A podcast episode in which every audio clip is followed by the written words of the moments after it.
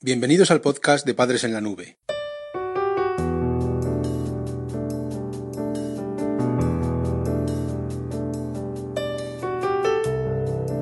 Hola madres y padres en la nube. Bienvenidos al episodio número 33 de nuestro podcast. Hoy hablaremos sobre las nuevas drogas en la adolescencia. En los últimos años se ha detectado un aumento en el consumo de nuevas drogas en la adolescencia. Estas sustancias son ahora más peligrosas y de efectos más potentes. En este artículo te damos las claves para que puedas entender en qué consisten y de qué forma puedes manejar el problema en tu familia. Padres en la nube. La adolescencia fácil.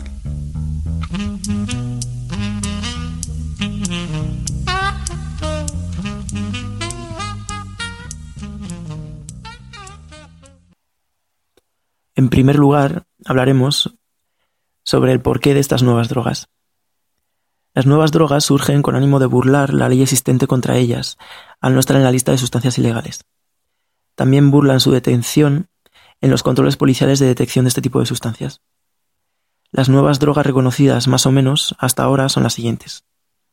En primer lugar, el cocodril. Se trata de un opiáceo sintético de origen ruso. Su efecto solamente dura 90 minutos. Su nombre es debido a las secuelas de su consumo continuado, puesto que la piel se pudre y se cae, dejando al descubierto el hueso. Se conocen las consecuencias de consumo a medio y largo plazo. En segundo lugar, el shabu, o droga de los pobres. Es un potente estimulante de origen asiático, incluido en la lista segunda de la Convención Internacional de Psicotrópicos por su elevado poder adictivo. Provoca alucinaciones y psicosis muy potentes que llegan a desembocar en conductas extremadamente agresivas. De esta droga se desconocen las consecuencias por el consumo al medio y largo plazo. La tercera droga que se ha detectado últimamente es el polvo de ángel. Se trata de una droga de síntesis que afecta notoriamente al funcionamiento cerebral. Se conocen las consecuencias de consumo a medio y largo plazo en este caso. La cuarta droga es la droga caníbal, una de las nuevas drogas en la adolescencia más polémica, también conocida como sales de baño. Es un potente estimulante con una fama atroz, aunque no está probado todavía que vuelva caníbal a quien la consume. Se desconocen las consecuencias de consumo a medio y largo plazo de la droga caníbal. La quinta es el yenken.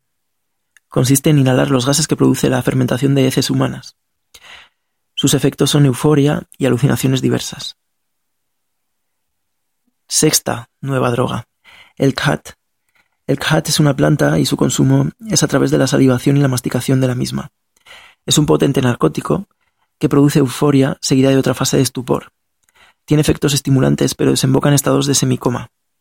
Se conocen las consecuencias de consumo a medio y largo plazo. La séptima droga es la burundanga, que es un depresor del sistema nervioso central y es una droga muy barata. Además es ideal para cometer delitos puesto que se puede administrar a través de la piel y tarda poco tiempo en hacer efecto. Se desconocen las consecuencias a medio y largo plazo. Y es una de las nueve drogas que estamos hablando, de las más peligrosas debido a sus usos asociados. El octavo, la octava droga que se está utilizando en la adolescencia, últimamente es el ayahuasca. Se trata de un potente alucinógeno que puede llegar a crear, al igual que el THC, cuadros de esquizofrenia. Se conocen las consecuencias de consumo a medio y largo plazo. Y la última droga, la novena, es el Spice, conocida como droga de los zombies. Es la segunda más consumida en Estados Unidos y ya ha llegado a España. Es una metanfetamina muy potente cuyas consecuencias aún se desconocen.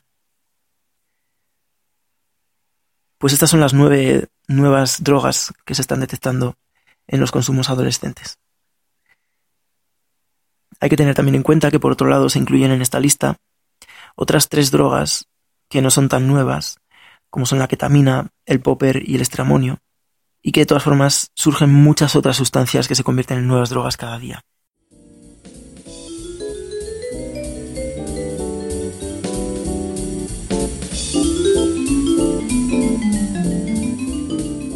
Recursos prácticos para padres en apuros.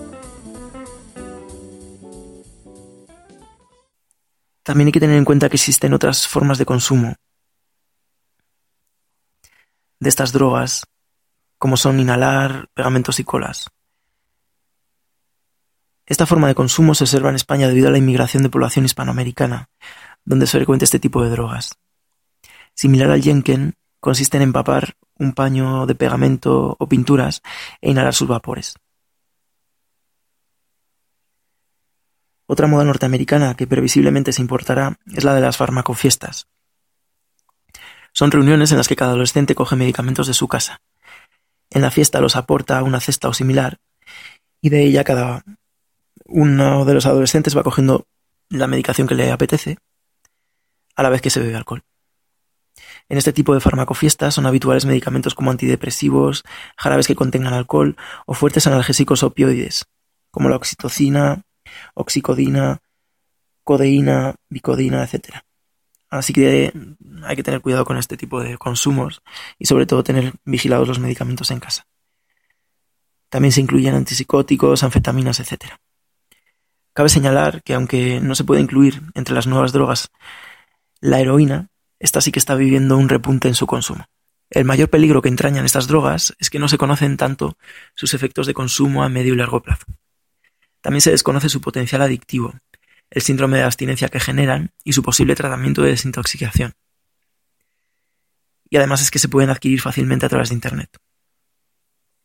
Tampoco se puede obviar que detrás de su venta existe una elaboración por parte de la mafia del narcotráfico muy interesada en producir y vender estas drogas.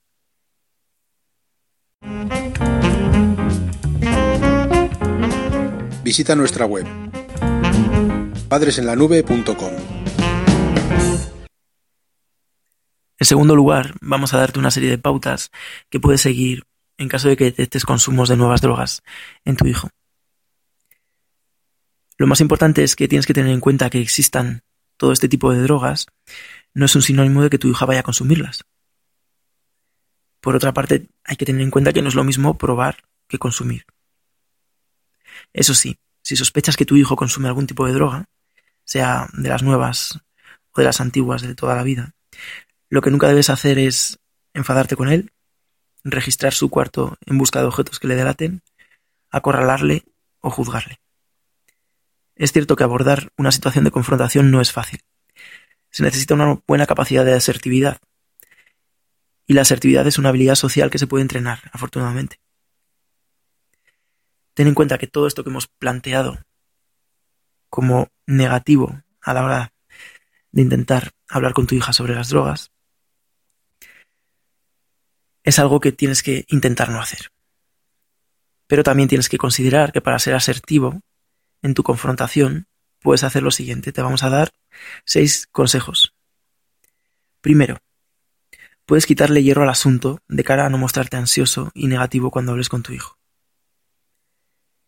En segundo lugar, puedes tomarte un día o dos antes de la confrontación para dialogar en frío mejor que en caliente, porque es verdad que muchas veces nos pueden las emociones cuando hemos detectado un problema de este tipo y podemos llegar a meter la pata, sin querer.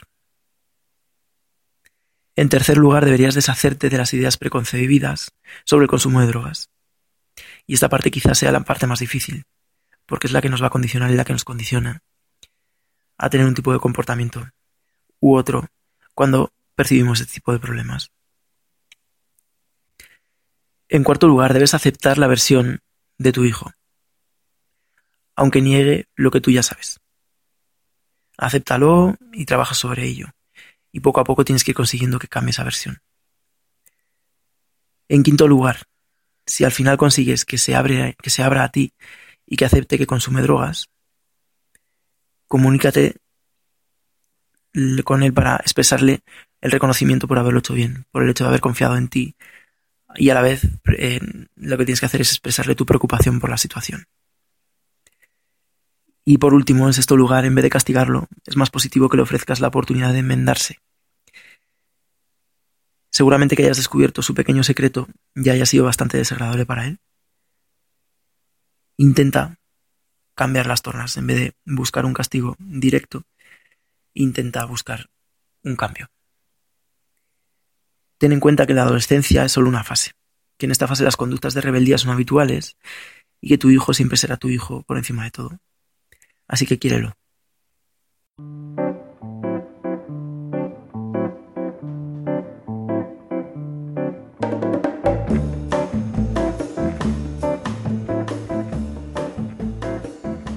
El podcast de Padres en la Nube se distribuye bajo licencia Creative Commons.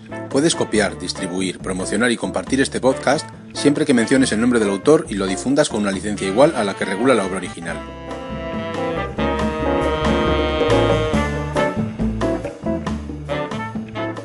La música que has escuchado en este capítulo pertenece a los grupos Boom Boom Beckett, Exy Style, Lili Rambelli, Nuyas, Souljas y Star Rover.